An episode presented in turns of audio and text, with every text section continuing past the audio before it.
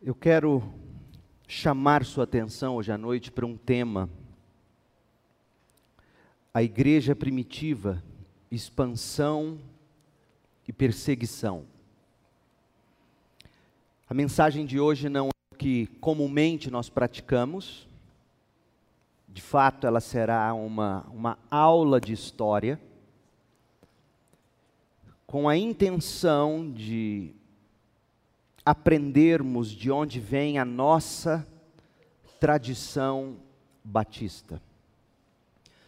Não será uma exposição bíblica, como fazemos comumente, mas será um tema de profunda importância, como eu pretendo demonstrar para vocês.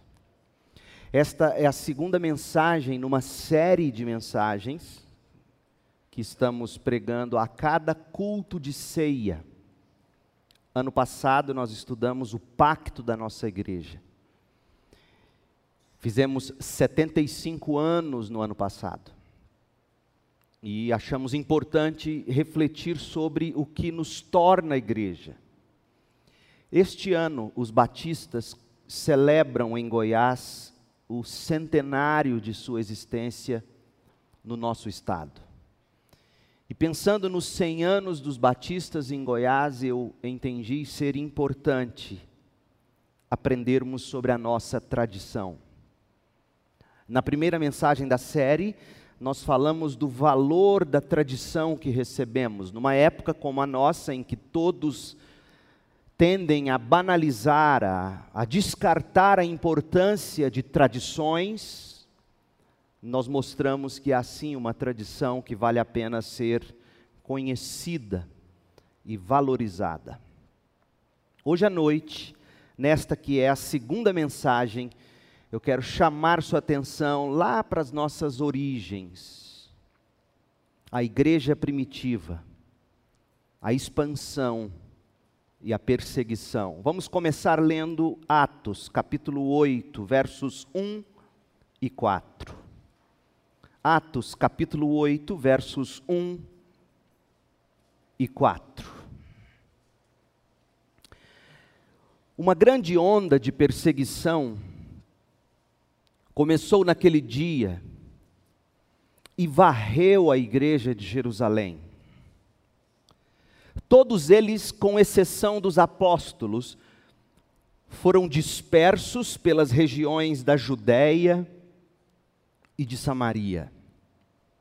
Verso 4: Os que haviam sido dispersos, porém, anunciavam as boas novas a respeito de Jesus por onde quer que fossem.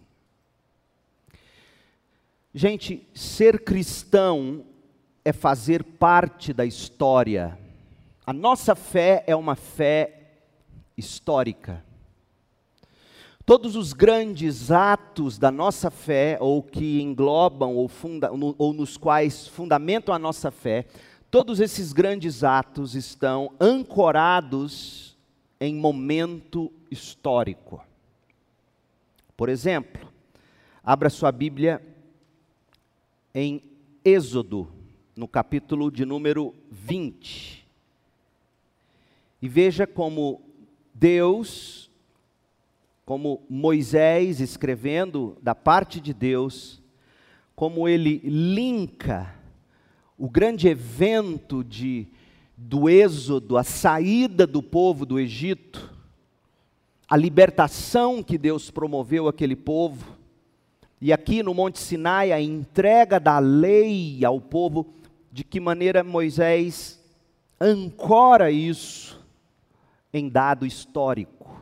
Verso 2: Verso 1, Êxodo 20, verso 1. Então o Senhor Deus, ou o Senhor deu ao povo todas estas palavras, seriam os dez mandamentos.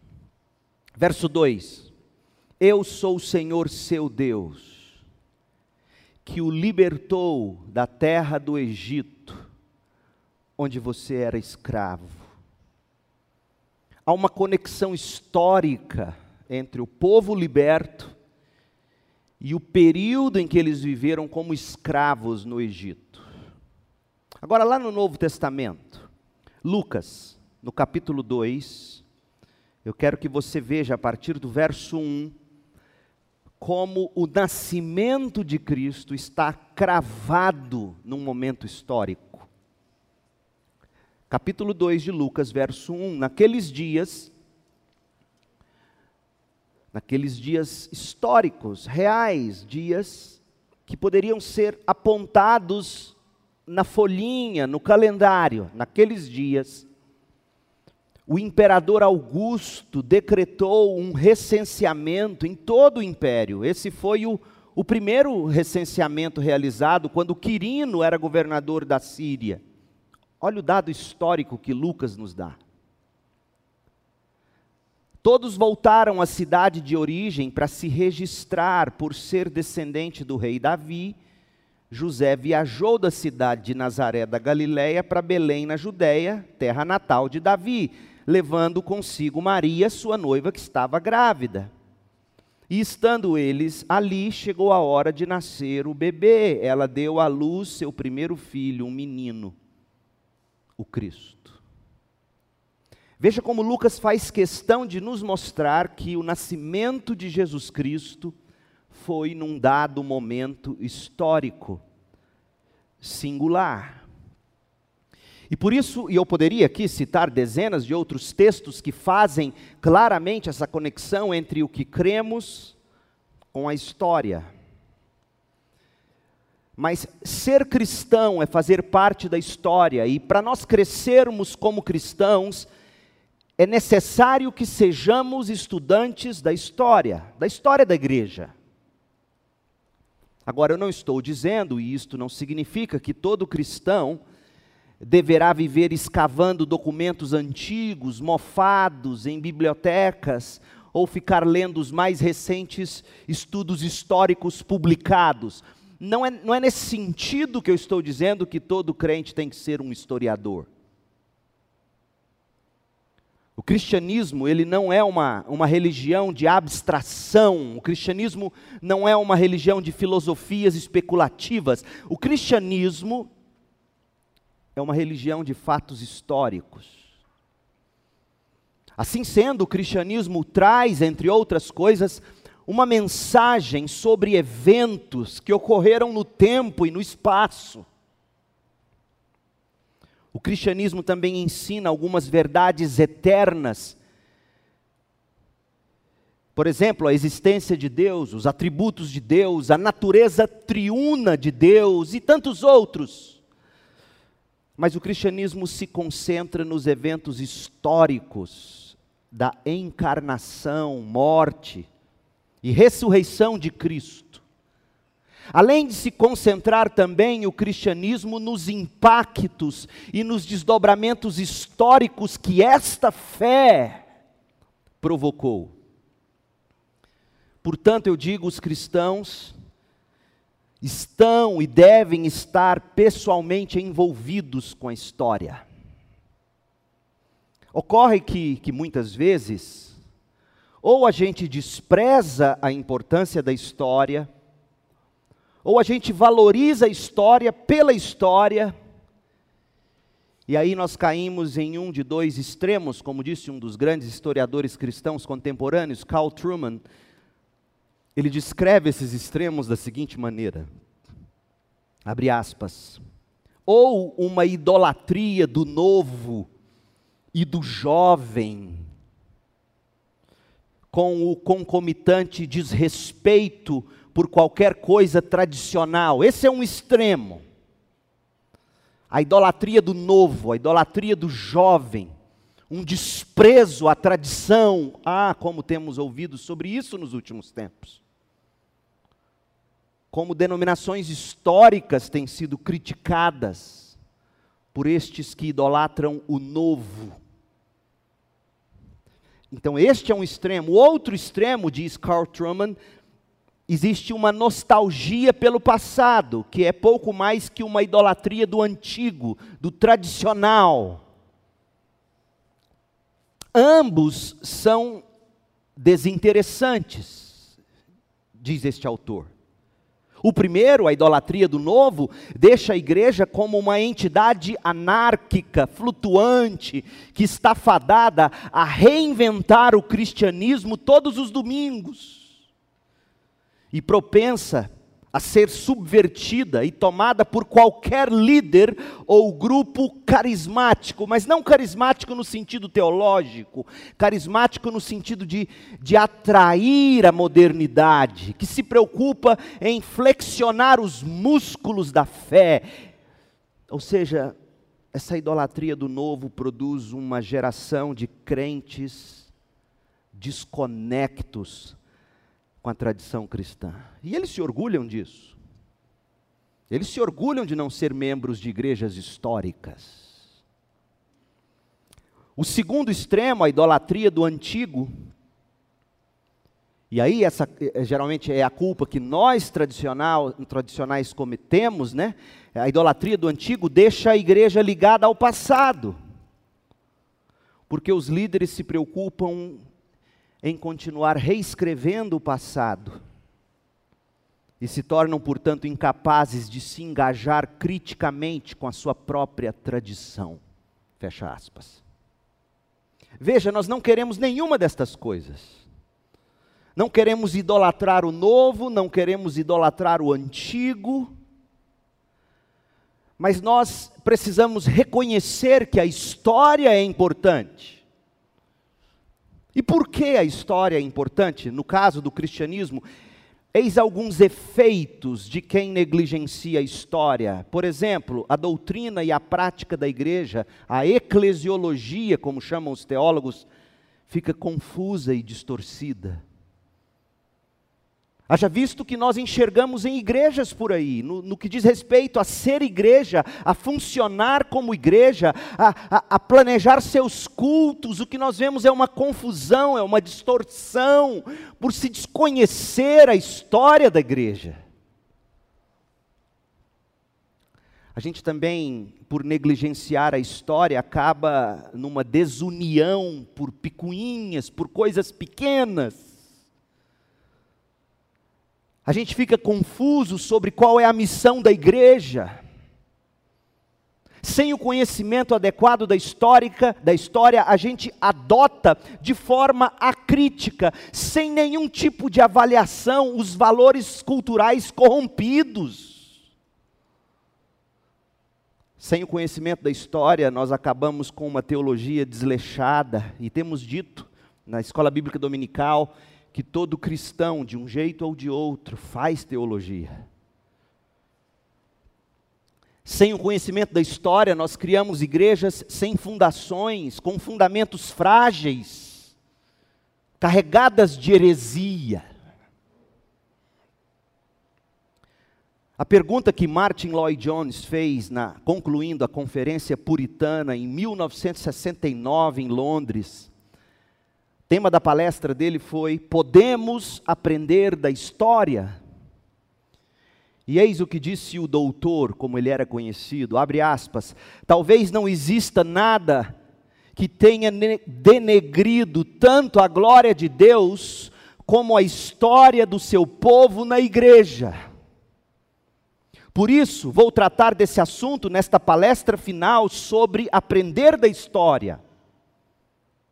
O famoso dito do filósofo Hegel faz nos lembrar que o que aprendemos da história é que não aprendemos nada da história. Ora, no que se refere ao mundo secular, essa é uma verdade indubitável. A história da raça humana mostra isso claramente, ou seja, o ser humano olha para a história, vê os erros que ele cometeu no passado, mas não faz nada para mudar o presente e o futuro. A humanidade, em sua loucura e estupidez, sempre repete os mesmos erros, não aprende e se nega a aprender, diz Lloyd Jones.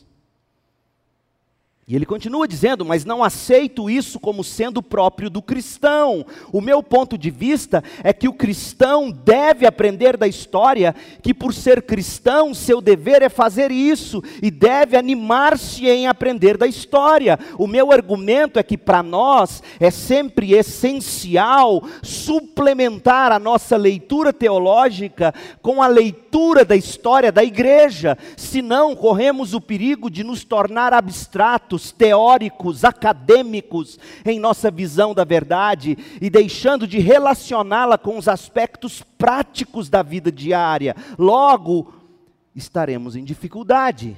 Fecha aspas. Essa é a importância da história. Por isso, neste que é o ano do centenário dos batistas em Goiás, nós nos propusemos a estudar a tradição batista a nossa história. E faremos isto uma vez por mês nos cultos de ceia, Deus permitindo, esse ano todo, quando vamos concluir um, uma visão panorâmica da história da igreja, até chegar aos batistas em Goiás e na história da nossa igreja. E daí estudaremos nossos artigos de fé e porque veja, Olha como é fundamental você conhecer a história da igreja e saber por que, que os batistas creem no que eles creem. Não dá para eu simplesmente chegar aqui e dizer para você, a gente crê nisso, nisso e naquilo, sem que você tenha um mínimo de conhecimento de onde na história isso tudo foi contribuindo para que a gente chegasse nisto que cremos. Não é à toa, portanto, que o crítico e o cético lá fora olha para o crente que não tem nenhuma condição de argumentar e o chama de tolo. E aí a gente fica ofendido e diz: olha, a igreja é perseguida, ninguém respeita os crentes. É de fato verdade, como veremos na história. Mas muito do desrespeito é culpa nossa, por sermos de fato ignorantes. E nós não podemos ser assim. Se queremos ser uma igreja biblicamente fiel, ligada à tradição e com relevância evangélica, cultural, nós temos que aprender com a história. Nós, e para aprender com a história, nós temos que conhecer esta história. Porque nós, batistas, pretendo mostrar-lhes, não somos um grupo que nasceu de boletim de ocorrência, nós temos pedigree. Antes de nós entrarmos no tema de hoje, deixe-me fazer dois destaques. Primeiro, a história que nós vamos estudar é uma história abrangente do cristianismo. Muita coisa vai ficar de fora porque o tempo não permite, e, e, e eu espero que você leia bons livros de história da igreja e do cristianismo. Você tem que ler livro de história. Você tem que aprender com a história do cristianismo. Segundo, o que nós vamos fazer neste panorama é algo bem personalizado, ou seja, nós vamos fazer recortes na linha da história da igreja que diz respeito à influência direta que nós batistas tivemos na nossa formação, até chegarmos a Goiás e na nossa igreja. E aí, nós vamos então estudar o que cremos e quais são os nossos distintivos batistas. Ou seja, por que, que os batistas acreditam na competência do indivíduo e o que, que isso significa? Por que, que os batistas fazem questão de separação entre igreja e Estado e o que, que isso significa? Você saberia dizer? E tantos outros distintivos que nós batistas temos, e, e que a propósito, esse povo chamado batista são, no melhor sentido do termo, culpados pela liberdade religiosa que todo mundo democrático hoje desfruta. Você sabia disso? Então nós precisamos conhecer essa história. Mas vamos ao que temos para hoje. Vamos considerar alguns recortes do cristianismo primitivo. Lá no início, logo depois da ascensão de Cristo, aspectos do judaísmo onde nasceu o cristianismo, aspectos do Império Romano, que era o mundo da época, aspectos da filosofia grega e das religiões, que era a atmosfera em que os cristãos respiravam, a expansão do cristianismo e como isso resultou em perseguição e martírio, e de que forma Deus usou perseguição e martírio para que a igreja crescesse. Nosso objetivo, como a gente já destacou, é localizar onde e como nasceu a tradição batista na corrente do cristianismo. E com isso eu não estou dizendo que nós somos os únicos e os melhores. Não é isso, meu povo. Mas o judaísmo. O cristianismo emergiu como consequência natural do judaísmo. E os primeiros cristãos, eles estavam conscientes das raízes deles no Antigo Testamento. Tanto que, que os primeiros cristãos abraçavam as mesmas escrituras dos judeus. Paulo chamava as escrituras inspiradas por Deus, quando ele escreve a Timóteo, e essas escrituras inspiradas por Deus, a que ele se refere, são as escrituras do Antigo Testamento, a Bíblia dos judeus. Os primeiros cristãos não apenas se viam com raiz no judaísmo, mas eles também adoravam o mesmo Deus, o Deus de Abraão, Isaac de Jacó, eles liam as mesmas Bíblias dos judeus. Jesus Cristo mesmo nasceu numa família judia. Jesus era inconfundivelmente judeu em seus ensinamentos, cultura e prática. Muitos dos primeiros cristãos ainda adoravam no templo de Jerusalém, muitos ainda guardavam o sábado judaico. Muitos dos primeiros cristãos chegavam a se considerar, entre aspas, bons judeus, que apenas criam que Jesus era o Messias prometido de Israel. Então é bom que você saiba que por um tempo a fé cristã existiu em relativa paz debaixo do Império Romano. Por quê? Por causa da proteção oficial que Roma conferia aos judeus. E uma vez que a nova religião parecia apenas, o cristianismo no início, para os romanos, parecia apenas ser uma seita judaica.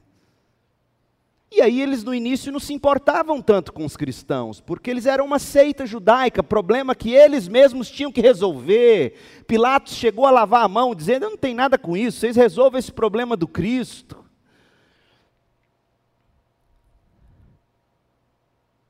O historiador Mark Knoll vai mostrar para nós que a coisa foi mudando. Por um tempo, a fé cristã desfrutava dessa relativa paz, no entanto, como a gente vê no livro de Atos, os cristãos logo começaram a se opor ao establishment judaico. Vocês lembram da leitura bíblica? Os cristãos começaram a dizer: não, nós não podemos guardar sábado. No, no, Jesus ressuscitou no domingo, o culto é no domingo. E eles eles disseram: não, não dá para ficar sacrificando, não, é, é não dá para ser assim. Então, na medida em que eles foram se opondo, eles foram sofrendo as consequências.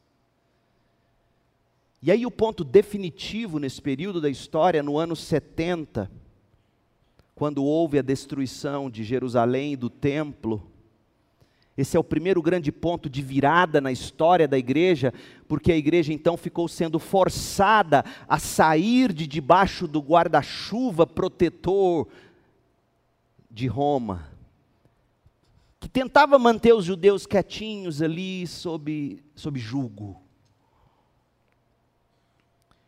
Aí vem o Império Romano. Jesus nasceu numa terra governada pelo Império Romano durante os séculos 1 e 2, ou seja, do ano zero da era cristã até o ano 199 da era cristã, os imperadores romanos estenderam o domínio, o domínio geopolítico de Roma sobre um vasto domínio que, para você ter uma ideia, se espichava da Grã-Bretanha ao deserto do Saara, da Espanha ao Iraque. O Império Romano contava nos dias de Jesus com um território cerca de 4.800 quilômetros de leste a oeste. Para você ter uma ideia, quase a distância norte-sul do Brasil em linha reta, quase a distância leste-oeste em linha reta dos Estados Unidos. Tamanho era o poderio dos romanos. Os historiadores estimam que nos dias de Jesus haviam cerca de 50 milhões de habitantes sob o domínio de César. No início do século II, Roma era a única superpotência mundial e estava bem no meio de um período de 200 anos quando Jesus nasce, Gálatas diz isso, diz que ele nasceu na plenitude dos tempos. Era um período de 200 anos em que se gozava do que eles chamavam, os historiadores chamam de Pax Romana, paz romana, ou seja, Roma não estava em guerra internacional, estava satisfeita e tinha já dominado todas as suas fronteiras. Então havia paz e embora Roma não tivesse rivais externos, ela sofria bastante com os problemas internos, e Cristo nasceu no Império Romano, experimentando as turbulências do império.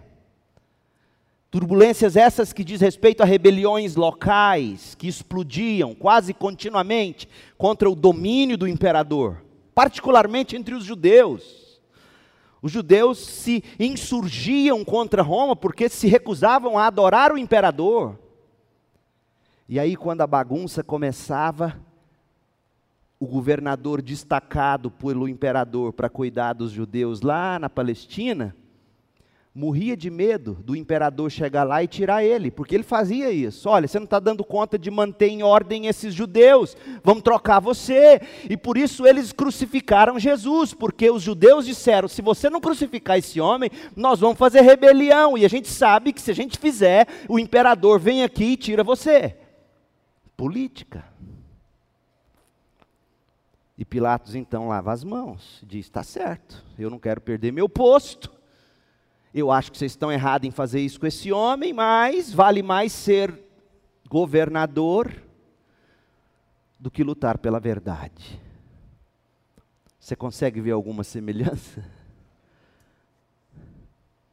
A religião oficial do império pregava um panteão de deuses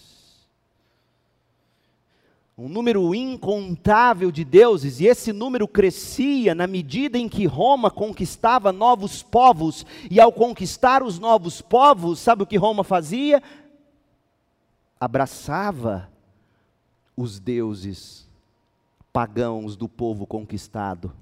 Exatamente o que os jesuítas fizeram quando, entre aspas, evangelizaram a América Latina, especialmente o Brasil. Pegaram todos os deuses pagãos e deram nomes católicos a eles. Se for ao Nordeste, a Salvador, você vai ver isso, por exemplo. Nada novo debaixo do sol. E Roma fazia muito disso. E à medida em que o Império Romano cresceu em autoridade, em destaque, o culto oficial das autoridades romanas também foi crescendo.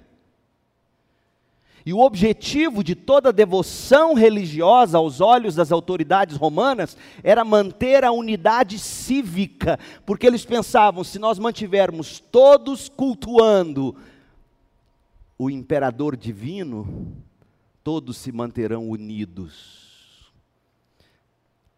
Todo mundo na história sabe que um povo unido num só Deus é um povo pacífico. É por isso que se você assistir o filme O Livro de Eli, você vai ver a grande briga daquele vilão do filme querendo a Bíblia para ter domínio sobre povos. E aí os crentes assistem aquele filme e acham lindo. Aquilo é a maior crítica que poderia ser feita ao cristianismo, seus bobos.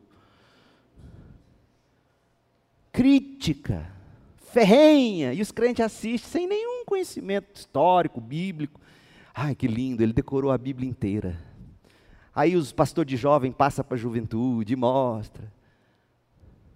Graças a Deus que aqui não é assim. Filosofia e religiões gregas. Então, além disso, novas filosofias e escolas de pensamento contribuíram para uma atmosfera religiosa, popular. que não era vista no império já havia muito tempo. E aí as religiões que foram surgindo, surgiram e acabaram naquele período. Filosofias helenistas ou gregas, religiões de mistério, como eram chamadas, foram difundidas no terceiro século. Então, tudo que você hoje vê em termos de filosofia pagã, em termos de misticismo, em termos de, em termo de ocultismo, gente, isso era latente nos dias dos apóstolos e dos primeiros cristãos. Nada do que nós enfrentamos em termos de ocultismo, bruxaria, culto à personalidade, filosofias nas universidades, ideologias pagãs, ideologias contra o cristianismo ou qualquer tipo de fé, não é novo. E se você conhecesse a história dos dias de Jesus, você saberia como como lidar com os problemas, por exemplo. Veja como Paulo, por exemplo, lidou com o problema da escravidão, quando ele escreve a carta de Filemão. Os crentes lêem aquilo e nem se dão conta de que Paulo está começando a lidar com um problema seríssimo, que é não manter escravos. E veja como ele faz, veja a doçura com a qual ele trata o tema. Sem espumar a boca, sem xingar de esquerdopata, não tem nada disso. Ah, se a gente aprendesse da história. O Império Romano foi o solo para a maior parte do florescimento do cristianismo. A gente vê no livro de Atos que o evangelho cristão, em apenas 30 anos, espalhou-se de Jerusalém para Judéia, Samaria, Palestina, todo o Oriente Próximo, Grécia, costa leste do Mar Mediterrâneo, até chegar a Roma no ano 60. Em 30 anos apenas esse cristianismo explodiu, sem Instagram, sem YouTube, sem Twitter. Como foi possível? Estuda a história, povo de Deus. A editora Vida Nova acabou de relançar um livro indispensável para quem quer conhecer isso. Evangelização na Igreja Primitiva, de um autor chamado Michael Green. Você tem que ler, você tem que entender como é que os primeiros cristãos, num mundo extremamente parecido com o nosso, em apenas 30 anos, tomou conta de tudo. Cem anos depois, em cerca de 150 depois de Cristo, nós temos relatos dos crentes espalhados por todo o império. Inclusive em todas as províncias romanas na parte oriental do Mediterrâneo, norte da África, chegando até a França moderna, em 150 anos apenas. O cristianismo se espalhou além do Império Romano para a Índia e ao que tudo indica, antes de completar 200 anos de história, os cristãos já tinham chegado, pasmem, na Etiópia. É mole? Sem avião, sem trem de ferro, sem Twitter, sem internet.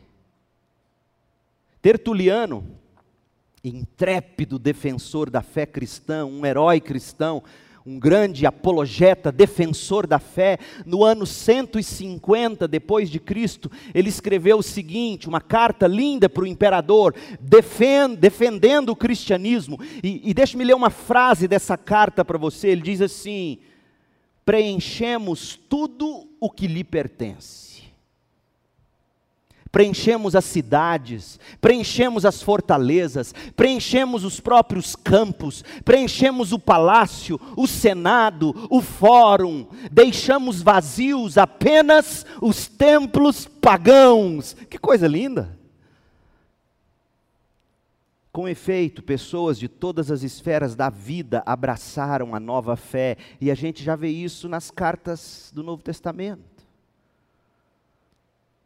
Gente, a maioria dos cristãos primitivos vivia em áreas urbanas como a gente hoje. A maioria dos crentes primitivos eram de classe média.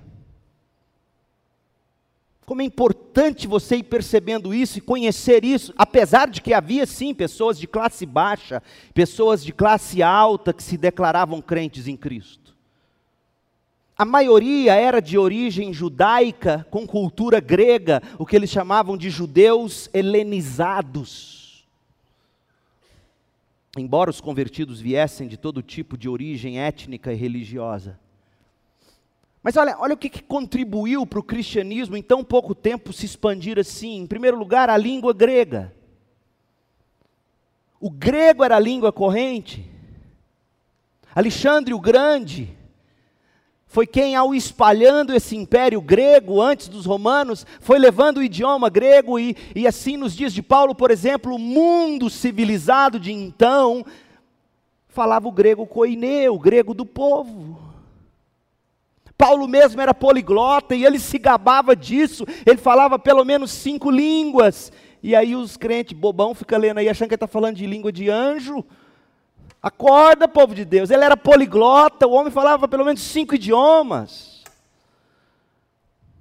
Estudava, conhecia. A língua grega possibilitou que o evangelho era anunciado, era escrito em cartas em grego koiné, e onde chegava, as pessoas sabiam ler.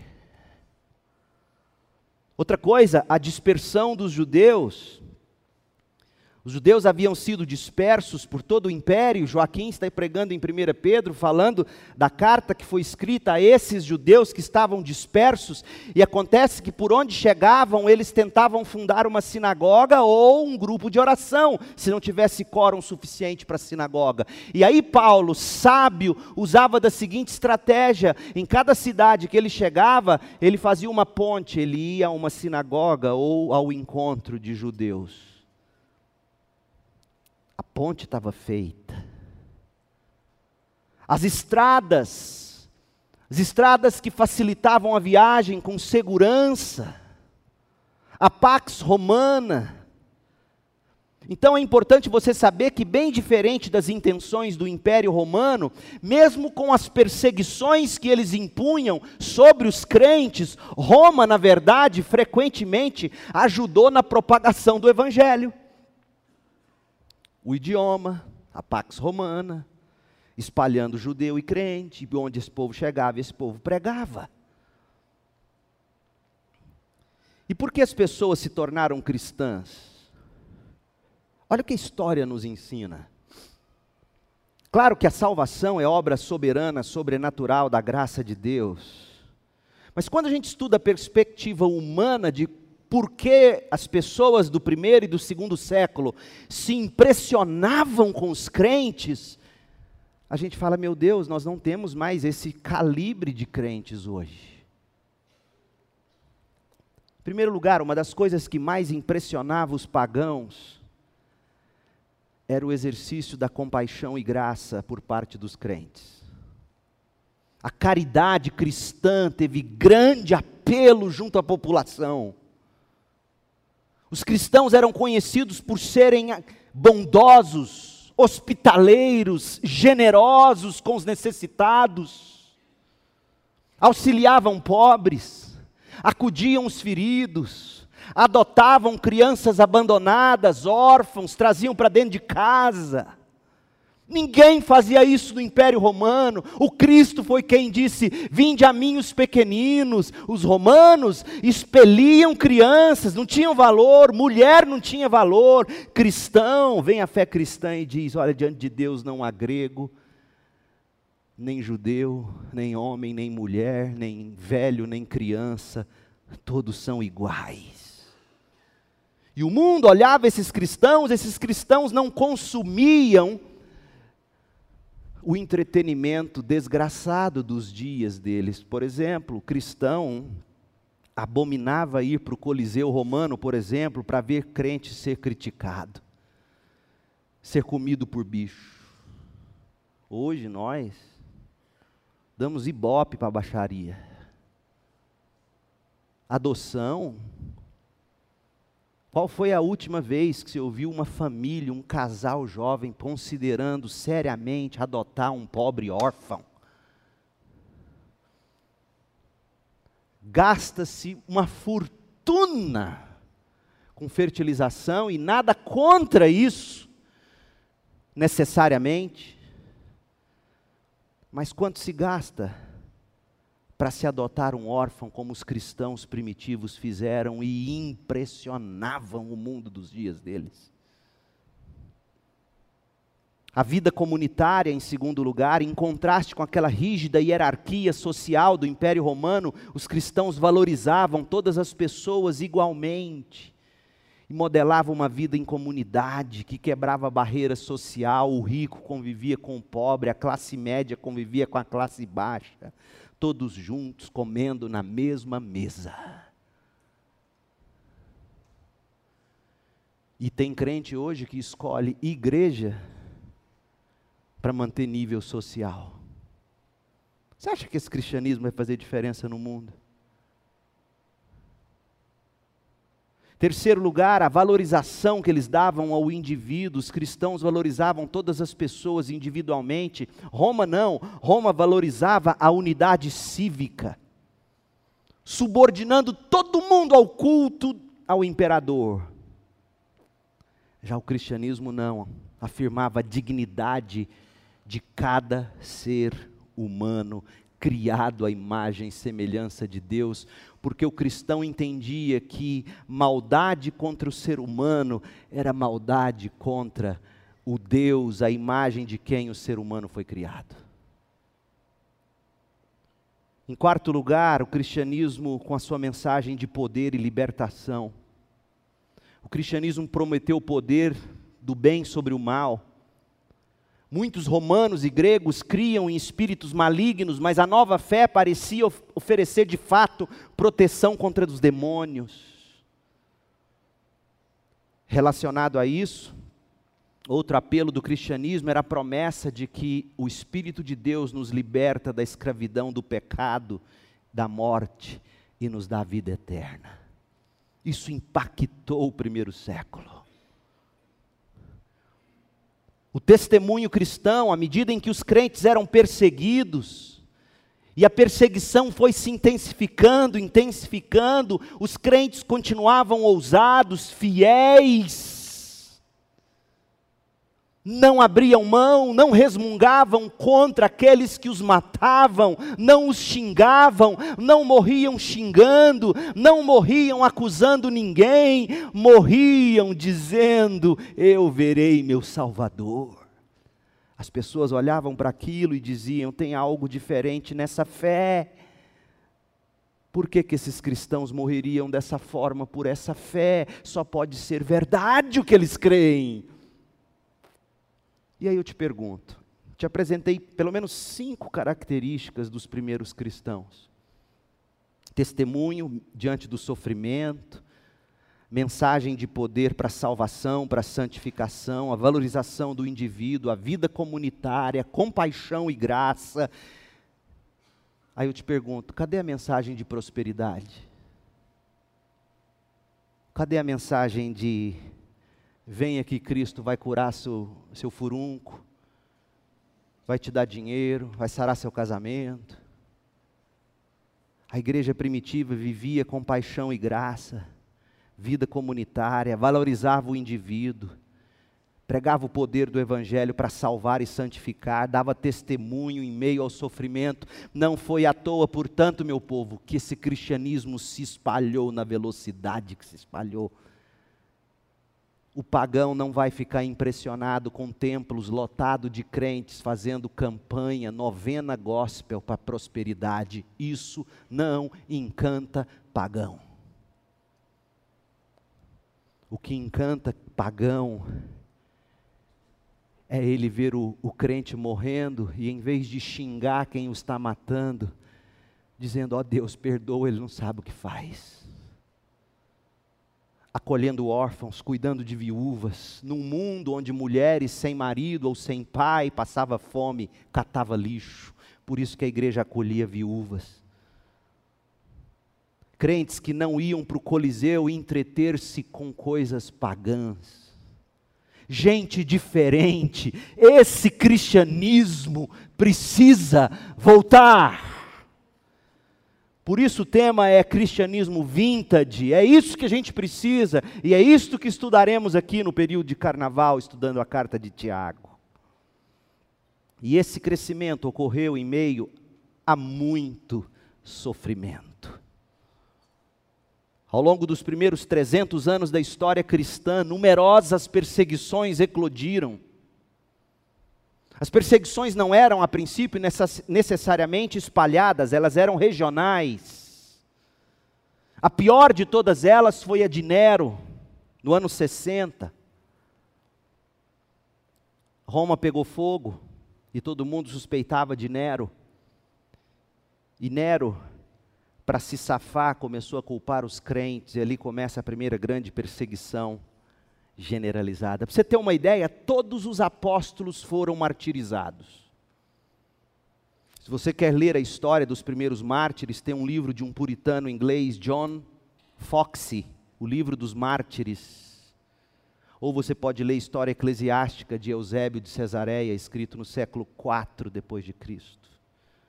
Para você ter uma ideia, Paulo foi preso sob Nero e depois foi decapitado em Roma. Jerônimo, não o nosso diácono, o que traduziu a Bíblia para o latim, Jerônimo diz que Pedro foi crucificado de cabeça para baixo em Roma, sob Nero.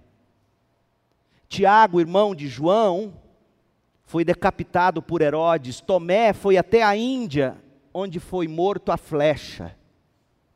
Simão, Zelote, pregou em toda a África e também foi crucificado. Marcos fundou a igreja no Egito e foi queimado vivo. Bartolomeu pregou na Armênia e, após diversas perseguições, foi espancado com bastões, depois crucificado, depois desceram-no da cruz, esfolaram o corpo dele e cortaram a cabeça dele. André evangelizou na Etiópia e foi crucificado. Mateus pregou no Egito e na Etiópia, até que o rei o fez ser atravessado por uma lança. Filipe ministrou na Grécia, foi crucificado e apedrejado até a morte. Tiago, irmão de Jesus, foi espancado até a morte por fariseus e saduceus. João, o apóstolo, foi o único que depois de ser exilado em Pátimo, Pátimos, morreu aparentemente de causas naturais. A perseguição de Nero em 64 depois de Cristo, o historiador romano Tácito escreveu sobre a resposta que o imperador deu aos rumores de que ele, Nero, tinha queimado Roma. Olha o que se diz a história. Para matar os rumores, Nero acusou e torturou algumas pessoas odiadas por suas práticas consideradas más. O grupo popularmente chamado de cristãos.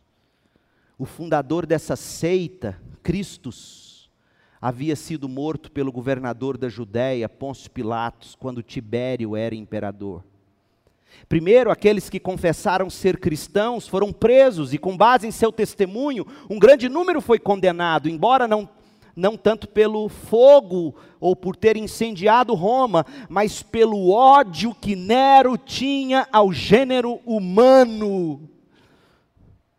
Antes de matar os cristãos, Nero se divertia com eles. Alguns eram vestidos de peles de animais para serem comidos por cães outros eram crucificados, outros ainda eram incendiados no início da noite, para que pudessem ser a luz do mundo, iluminando as praças de Nero. Nero abriu seus próprios jardins para esses shows de tortura. E a fé cristã prosseguia.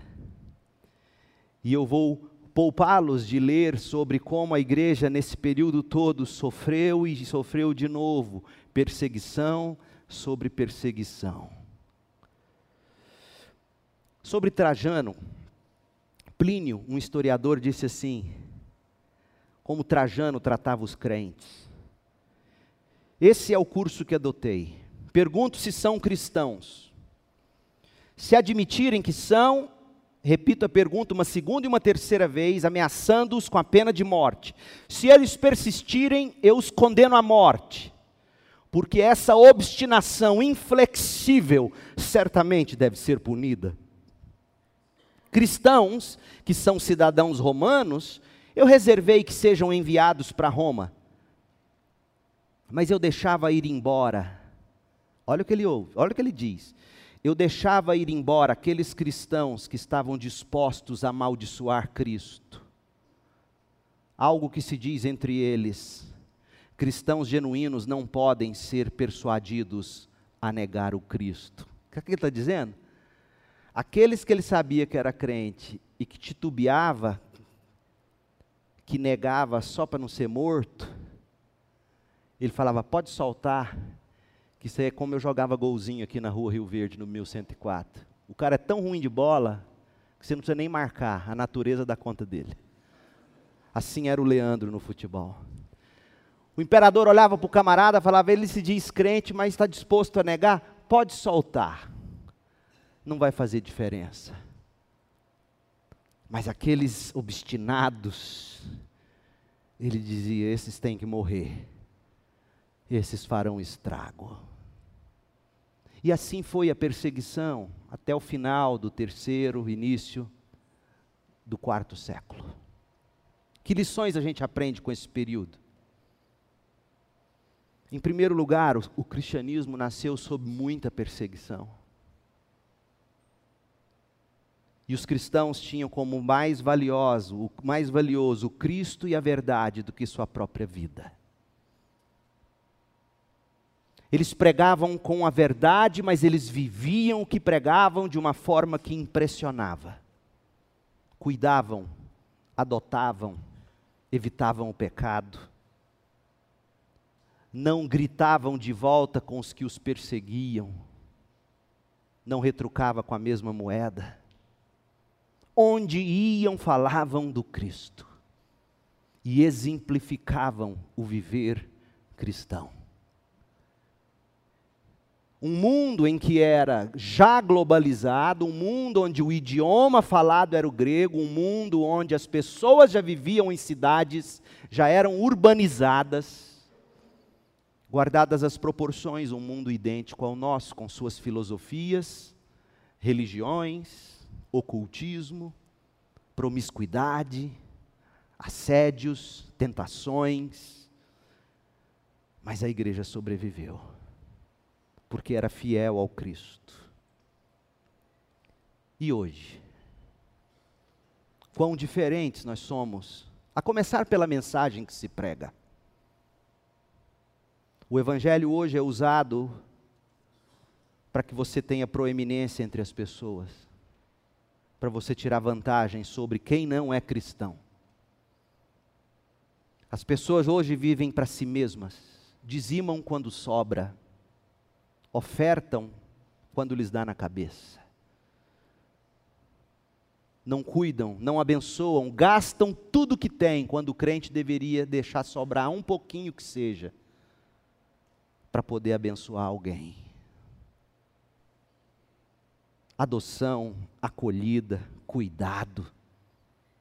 Ah, infelizmente, quão longe nós estamos da igreja primitiva não eram perfeitos, eu não toquei nos erros, o tempo não permite.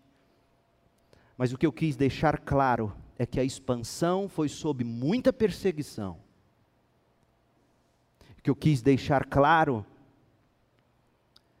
é que a fidelidade, a verdade e o exemplo de vida foi o combustível que fez essa igreja em tão poucos anos encher o mundo e esvaziar os templos pagãos. Hoje, as pessoas enchem os templos ditos cristãos e adoram mamon. Adoram a saúde, adoram relacionamentos. Usam Deus para ter. Não queremos ser esses. Estamos longe disso. Então, no primeiro recorte, Eis o berço da tradição que herdamos. Eis um pouquinho da igreja primitiva com sua expansão e perseguição. Oremos e vamos para a mesa do Senhor.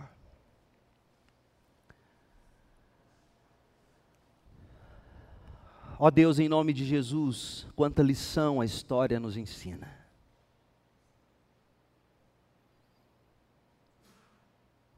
Obrigado pelos exemplos de fé.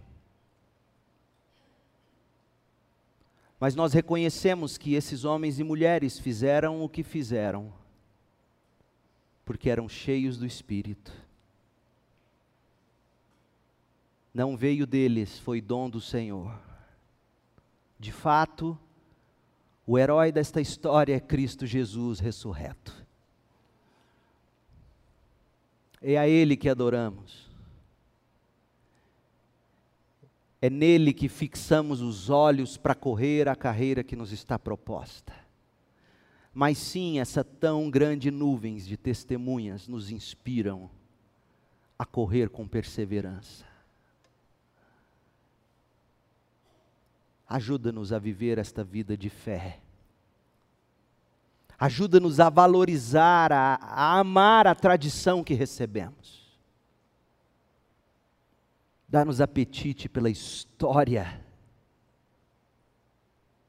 do cristianismo, da igreja, dos batistas.